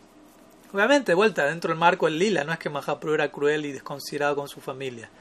Era todo dentro del marco del lila. Esto en el Chaitanya Mangal es narrado bellamente, cuando Mahaprabhu está, está partiendo en la noche, cuando todos estaban durmiendo, ya estaba todo relativamente en su mente planeado, y él parte de su hogar y cruza toda la, todo el río para llegar a Katwa y aceptar sanyas de Kesho Bharati, pero cuando está saliendo de su hogar, Sachimata estaba en la puerta, ¿no? ella intuía, la madre, en inglés dicen mother knows best, ¿no? como diciendo la madre sabe mejor que nadie. Entonces intuía algo, ya lo estaba esperando en la puerta y, ¿no? y, lo ve animar y, y no puede hacer nada básicamente, no está completamente paralizada como una, como una estatua petrificada allí, pero entiende de qué va todo eso. ¿no? Previo a eso, Nimai habla con Vishnupriya. Vishnupriya llorando y él le pide bendiciones. Por favor, dame esta bendición. Necesito, necesito atravesar este lila para salvar al universo entero. si, si él no, no, obtenía las bendiciones de Vishnupriya, él, él, él no hubiera aceptado sannyas. ella entendiendo ¿no? nuestra condición, no, sin importarle su condición en separación de Sriman Mahaprabhu, ella le da las bendiciones a Sri Chaitanya Dev, ve y rescata a todos entregando Harinam Sankirta, entregando un Natosh Prema Rasan, Bhakti Shriyam. No importa en qué condición yo voy a quedar, ¿no? Sacrifico mi propia situación personal para que pueda salvar a todos. Entonces nosotros tenemos una deuda muy, muy profunda con Srimati Vishnupriya Devi, con Sachi Mata, quien también entregó, dio Mahaprabhu al mundo. Y en ese momento Mahaprabhu le dice a, Vishnupriya, ¿no? en este lila nuestro dharma es llorar, todos vamos a estar llorando continuamente. Tú vas a estar llorando en separación de mí, Sachi Mata, yo voy a estar llorando en el humor de, siendo Krishna en el humor de Radha, en separación. Todos vamos a estar llorando.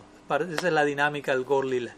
Y si queremos entrar al Gor Lila, tenemos que respetar esa etiqueta, por decirlo así. Tenemos que aprender a llorar, en el sentido correcto de la palabra. ¿no? Ya, sabemos llorar, ¿no? pero desde el lugar equivocado aprendimos a llorar. Ahora tenemos que deconstruir nuestro llanto ¿no? y volvernos a, a educar en, el arte de, de, derramar lágrimas por, la, por las razones apropiadas, por decirlo así. ¿no? Entonces, desde ese lugar no vemos cuál es el rol cuando Mahaprabhu de vuelta fue donde Sachi Mati le dijo, Ma, yo eh, en un momento de locura acepté sannyas, pero si tú me dices dejo el sannyas ahora mismo y vuelvo a Nadia. Y ella inmediatamente pensó, no, no, si tú haces eso las personas no te van a tomar seriamente y no vas a poder dar con tu cometido, así que no vuelvas a Nadia, aunque es lo que ellos más querrían. ¿no? Imagínense, ¿no? Nadia, ni Mai, Nadia, él, él es él pertenece a ellos y de repente aparece como sannyas, lo cual es algo bastante dislocado de la realidad, por decirlo así, ¿no? con Aishwarya, seguidores, conocimiento, una personalidad. Eh, es una figura bastante, bastante extraña, por decirlo así. ¿no? Es una persona rara, ¿no? Vive, viaja, está solo, etc. ¿no? Alguien tiene que ocupar ese rol, pero digo, el punto es sabemos, Nimai es Nimai. ¿no? Nosotros no adoramos a Mahaprabhu como sanyas. O sea, adoramos sus sanyas, lo veneramos, lo agradecemos y, y, somos rescatados en tantos niveles por ello. Pero si hacemos eso apropiadamente, eso nos va a llevar a, a tener una inclinación a no verlo a él como sanyas. ¿Mm? Bhakti no Thakur ora de esa manera. ¿no? ¿Mm? ¿Cuándo voy a poder ver a, Sri Chaitanya en su forma de Nimai en Navadvip? ¿no? O sea, como anhelando ese tipo de vínculo. Eso es lo que recitamos cuando invocamos el Gor Gayatri. Vishvambaraya Dimahi. No Goura Prachodaya. Al principio simplemente decimos Klim Chaitanyaya Vitmahe.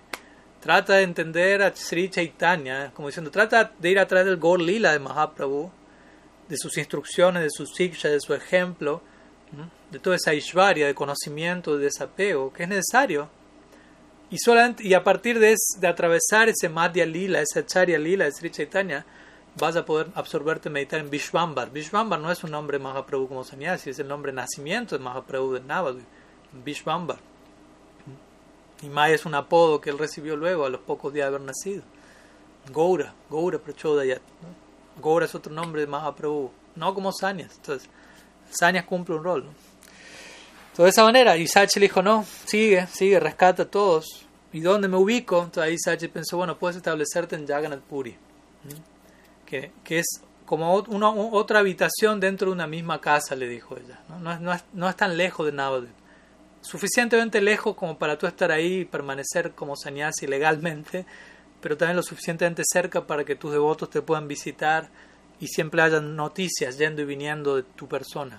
Aunque yo no puedo volver a verte como siendo tu señal, dijo Pero de alguna manera se Entonces vemos, ¿no?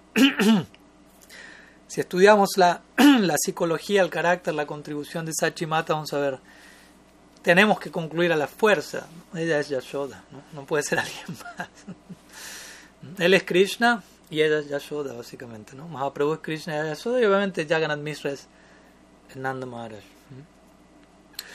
Bueno, hice un poco más larga la respuesta porque si no la respuesta hubiera sido simplemente sí. ¿no? Así que le dimos un poco de, de contexto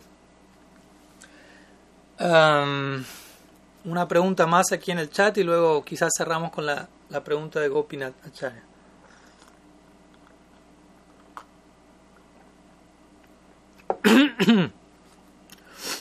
Una pregunta de Rasabati y Prema Sindhu de México. Siento que Julan Yatra es uno de los pasatiempos más elevados. En la vida práctica, ¿cuál sería la enseñanza en la que debería meditar? Pues uh,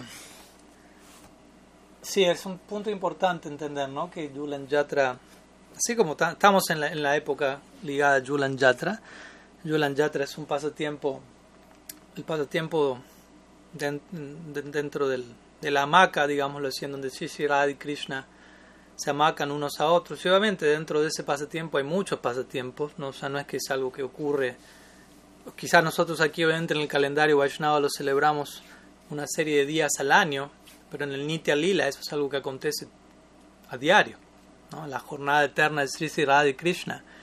De hecho, en los diferentes, los diferentes kunjas, ¿no? existen diferentes kunjas o, o pequeños bosques ¿no? que se encuentran ocultos en diferentes secciones de Brindavan.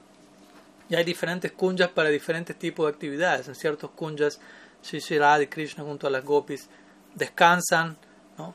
comen, tienen pasatiempos tales como Holi, tienen pasatiempos amorosos más íntimos. En otro, en otro kunja eh, hay Julan Yatra, pasatiempos acuáticos en, en otra sección. Entonces, hay diferentes secciones dispuestas, organizadas, manifiestas por arreglo de, de Brinda Devi y continuamente se van manifestando nuevos espacios, pero generalmente destinados a diferentes pasatiempos específicos. Entonces, Julan Yatra es algo que es parte de, de la agenda diaria, digámoslo así, de Sisera de Krishna.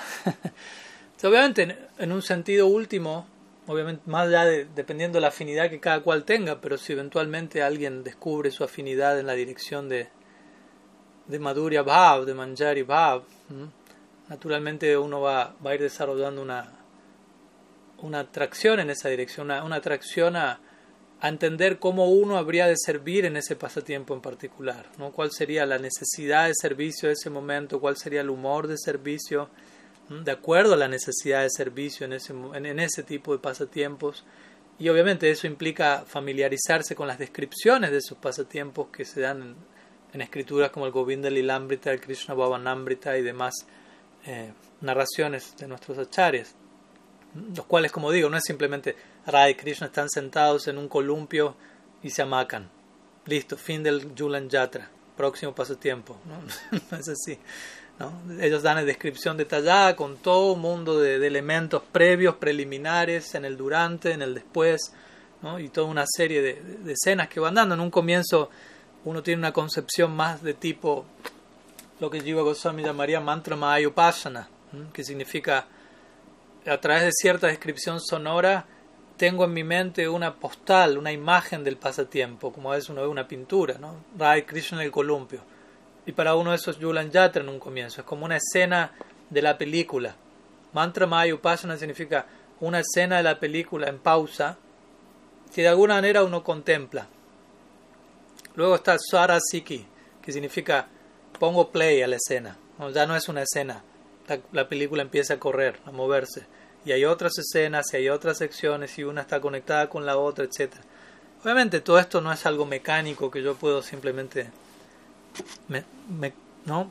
procesar en mi cabeza de forma forzada. Eventualmente en la medida que, que uno vaya despertando, que uno vaya activando su función devocional, todo esto va a ir cobrando más y más vida para uno.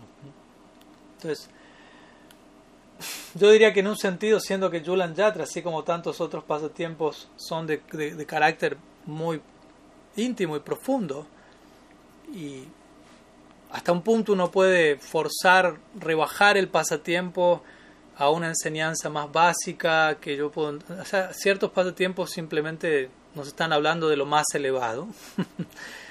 Y es, yo creo que también eso es una enseñanza, que es, si ciertos pasatiempos nos hablan de lo más elevado, hasta un punto voy a tratar de reducir el pasatiempo a algo menos elevado de lo que es, para que se acomode a mi situación actual.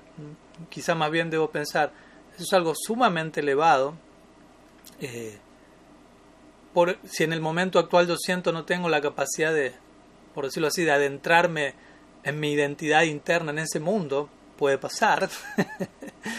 bueno, entonces, ¿qué postura debo tomar desde donde estoy para acercarme en esa dirección?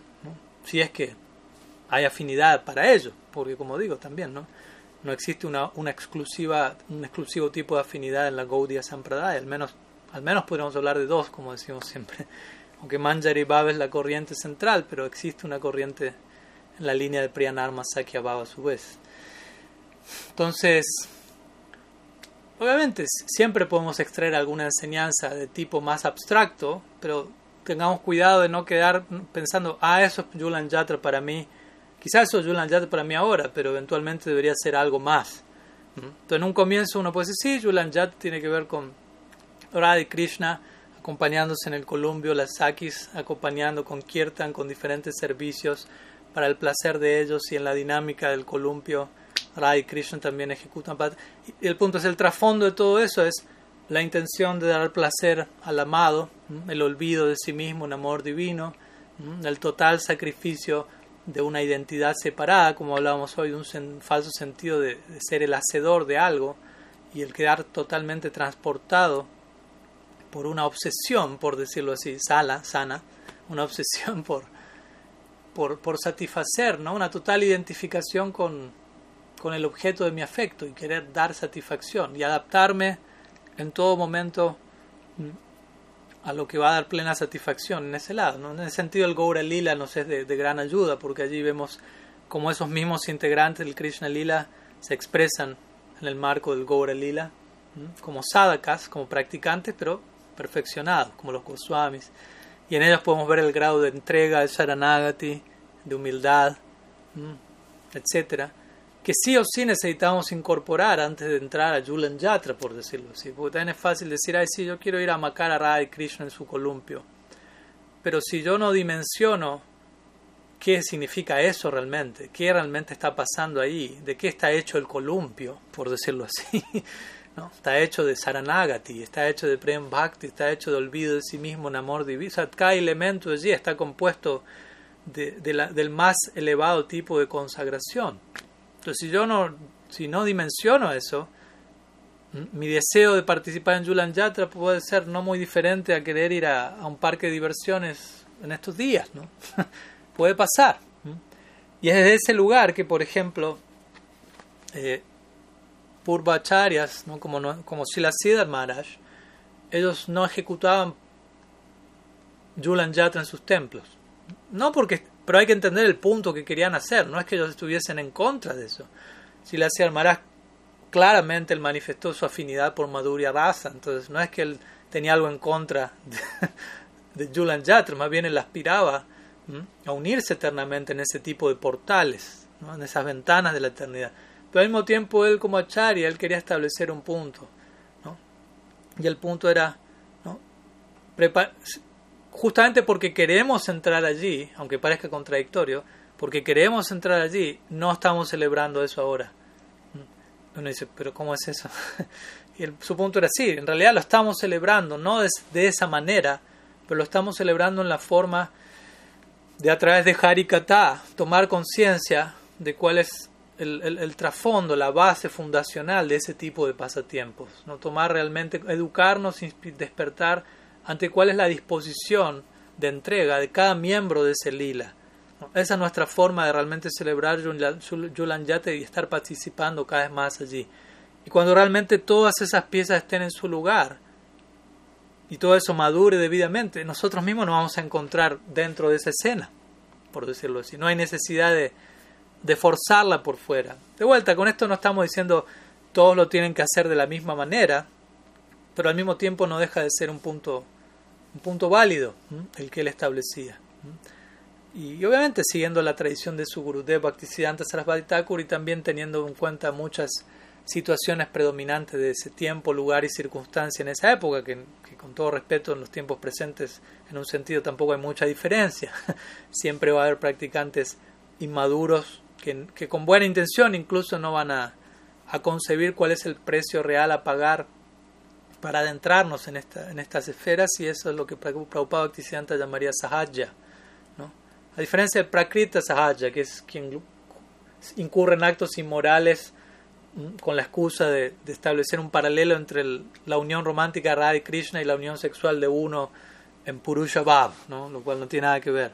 Pero alguien, un sahaja, no un prakrita sahaja, un sahaja es alguien que simplemente toma la práctica de forma barata y que todavía no está dispuesta a pagar el verdadero precio que hay que pagar para entrar en, la tierra del, amor divino. Entonces, desde ese lugar, muchos de nuestros acharyas han tomado una postura un tanto más preventiva, pero no porque no nos quisieran dar lo más elevado, sino justamente porque nos lo quieren dar y nos quieren de alguna manera proteger de nosotros mismos, sabiendo que puede existir el peligro de malinterpretar algo, de precipitarnos sin la cualificación apropiada y terminar haciendo lo más elevado algo, eh, lamentablemente, una presentación mucho más distorsionada que, que, no es para nada agradable, algo así. Cuando lo más elevado es tomado de forma barata y termina siendo presentado desde un lugar que no, que no honra sus alturas, eso para las grandes almas no hay nada más,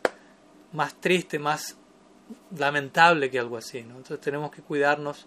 ¿no? Y desde ese lugar Swarup Damodar analizaba los, los poemas que le traían a Mahaprabhu, los kirtan que le traían a Mahaprabhu. Él sabía, si mi, si mi Prabhu, él escucha algo que habla de algo muy elevado, pero que no habla de eso elevado de manera elevada, de manera correcta, eso va a ser sumamente perturbador para él. Y no puedo permitir eso, ¿no? tiene que haber filtro allí. Entonces los acharyas presentan ese filtro de vuelta, no es de un lugar en donde se nos niega algo, sino más bien en donde se nos quiere dar algo desde un lugar protegido, bendecido. Bueno, vamos con la última pregunta de Gopinath Acharya Das, ya que igual en el chat tampoco hay ninguna. La voy a responder brevemente porque ya estamos un poco tarde, pero bueno, adelante. Bueno, le hago una entonces de las preguntas. Serán dos, pero la voy a hacer una, la otra se la puedo hacer cuando pedir. Por favor.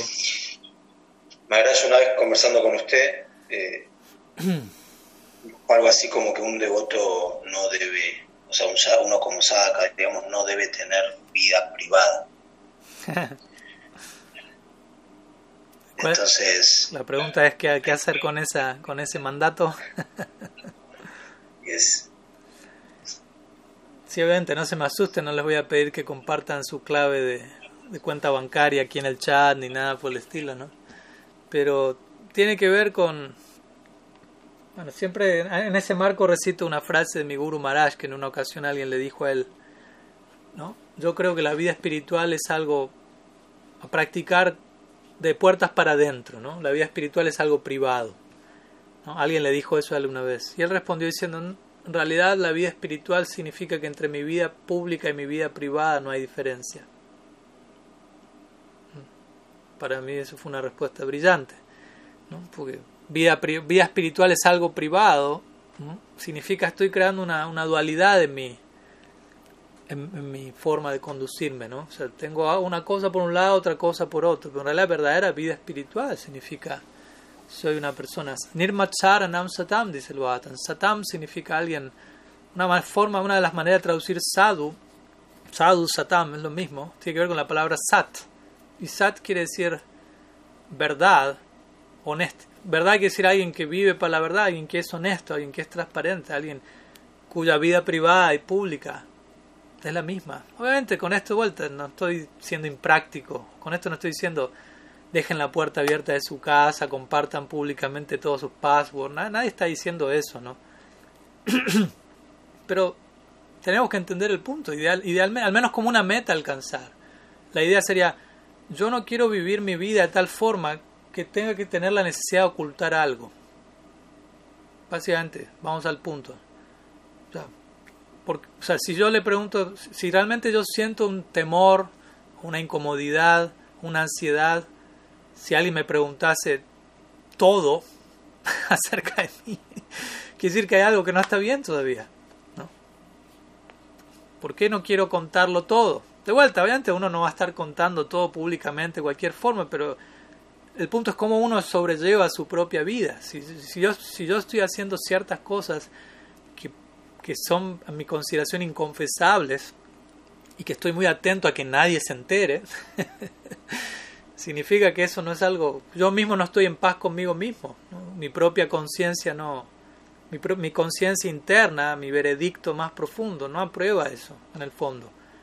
Y en un sentido más superficial todavía trato de encontrar alguna justificación para seguir haciendo lo que sea.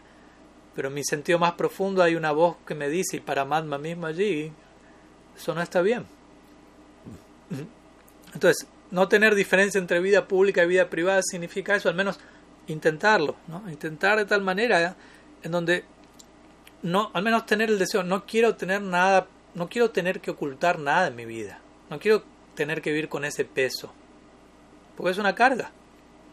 Y obviamente la carga no tanto el, ocultar ya es una carga, pero ya lo que estoy haciendo, que es lo que estoy ocultando, esa es la, la carga real. Entonces, ¿cómo puedo amoldar mi vida? Porque eso es vida espiritual. Vida espiritual es intento hacer las cosas de la manera correcta, intento aprender cómo vivir mi vida de forma perfecta e intento hacerlo.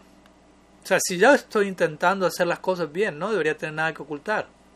Aunque me equivoque en mi intento por hacer las cosas bien, no debería... Por, o sea, me equivoqué, no, no tengo por qué ocultarlo, lo estoy intentando, me equivoqué, pero lo sigo intentando, no hay nada que ocultar ahí. Ahora, si yo no, no me estoy alineando por completo con ese ideal, tengo que entender en la medida que no me alineo con eso, no estoy practicando vida espiritual. Me estoy engañando a mí mismo. Y debo entender, no puedo, o sea, debe llegar un punto en donde no hay dos cosas, no hay dos cosas para hacer, solo hay vida espiritual. De vuelta, y esto no es algo sectario, ¿no? Ser una conclusión natural a la que tengo que llegar. Como a veces los devotos me dicen, Maras, ¿cómo armonizo mi vida material y mi vida espiritual? Bueno, entienda que no debería haber vida material y vida espiritual, debería solo haber vida espiritual. Y lo que ahora usted entiende como vida material debería ser parte de su vida espiritual. Usted mismo está creando una división en su vida al hablar en esos términos. Usted mismo está dando lugar a la experiencia material al, catalogarla de esa forma. Le está dando lugar. Entonces, de esa manera tenemos que... De vuelta, es un proceso, no, no, no que no sea una neurosis para nadie pero entendamos que, que, debemos ir progresando en esa dirección, ¿no? Como para establecer un, un logro, alcanzar un síntoma en la medida que pasa el tiempo. Estoy, estoy acercándome a ese, a ese estándar, estoy volviendo mi vida cada vez menos inconfesable, por decirlo así. Estoy actuando de una manera en la que me avergüenzo cada vez menos de, de lo que está pasando en mi mundo interior. Y, y, si, y si al menos, y un punto importante, y si al menos no me da la cara para ser totalmente transparente en todo momento con todo el mundo, que se entiende, no es tan fácil, porque realmente hay que estar viviendo una vida supremamente inmaculada, impecable, para no tener nada que ocultar en ningún momento de nadie y estar completamente en paz y feliz. O sea, eso representa que está progresando, felicitaciones, pero si no es así, lo cual suele ser el caso en la mayoría, al menos debería haber una persona en mi vida, y no yo, alguien más, alguien más, yo digo no aparte de uno mismo, sino alguien más, que ojalá idealmente lo conozca todo acerca de mí.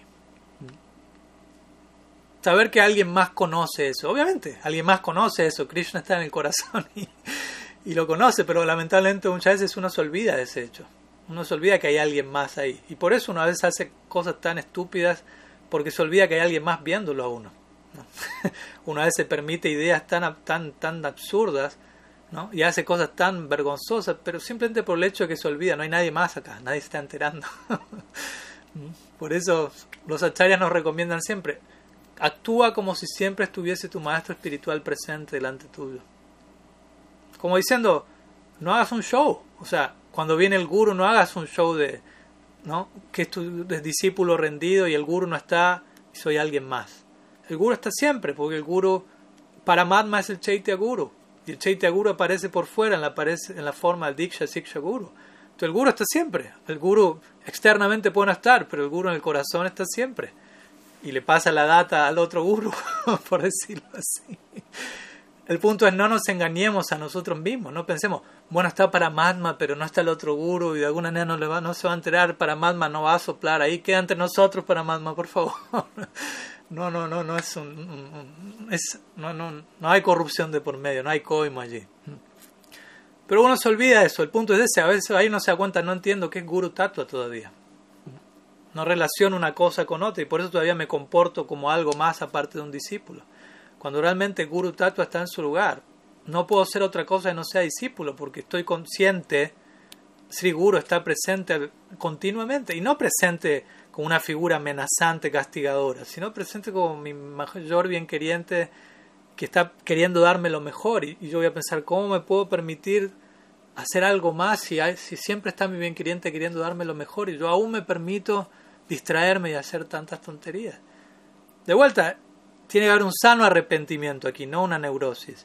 Pero debemos ir despertando a esa realidad hasta el punto en que realmente actúo como si Krishna está siempre ahí, porque el hecho es que Krishna está siempre ahí. Entonces no es solamente un modelo psicológico para portarme mejor, pero que en realidad no es cierto. Es cierto. Krishna está siempre ahí, Guru está siempre ahí. Todavía yo no estoy siempre ahí, y en eso estamos. Eso implica ser sadhaka. Y a eso me refiero con vida privada y vida pública. La misma cosa. Gradualmente ir alineándonos en esa dirección. Gradualmente ir llevando una vida cada vez más ejemplar. Cada vez más de guru, de acharya. Porque en definitiva guru y acharya significa eso, no una posición, eh, una jerarquía institucional ni nada. Acharya significa alguien que actúa de tal manera que, que es ejemplar para todos y, por ende su producto es, no hay nada que ocultar. No hay nada que ocultar. Y como digo, si nos cuesta, al menos tratemos de tener una persona en nuestra vida, ¿no? Como el cristianismo ahí funciona con el trabajo de la, de la confesión. Obviamente, en otro marco, ¿no? Muchas veces la confesión termina siendo cualquier cosa de ambas partes, ¿no? Pero, pero tiene una aplicación correcta ese concepto, ¿no? Lo que uno a veces llama revelar la mente. Guhyama kyati prichati, Rupa Goswami dice. Sadvidim pretilakshanam, dice. Ese es un intercambio de afecto entre devotos.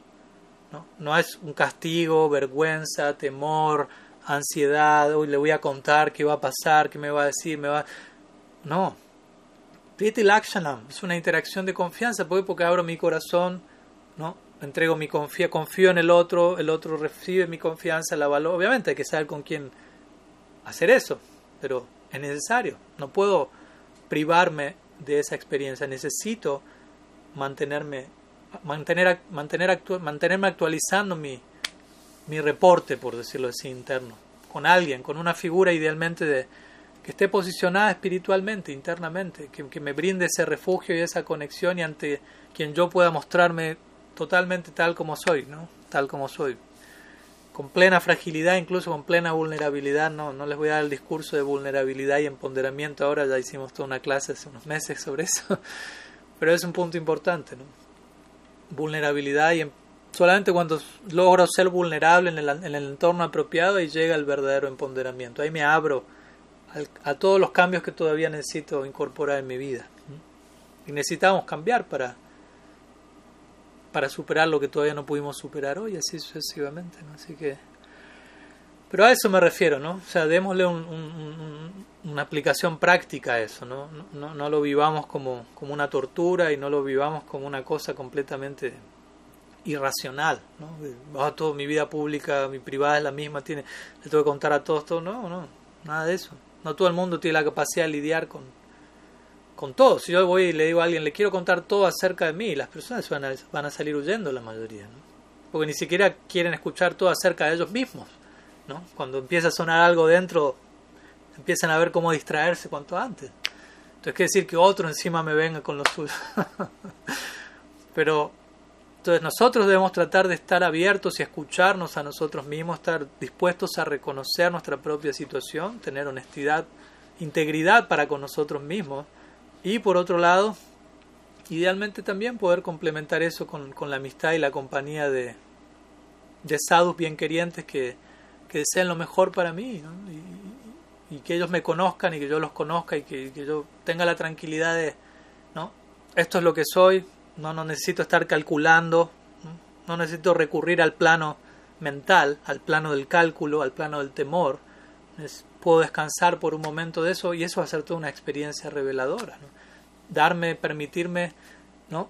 desnudarme por completo, por decirlo así, a nivel interno, y no calcular y no temer y simplemente permitir que la confianza sea la, la moneda de cambio, por decirlo así.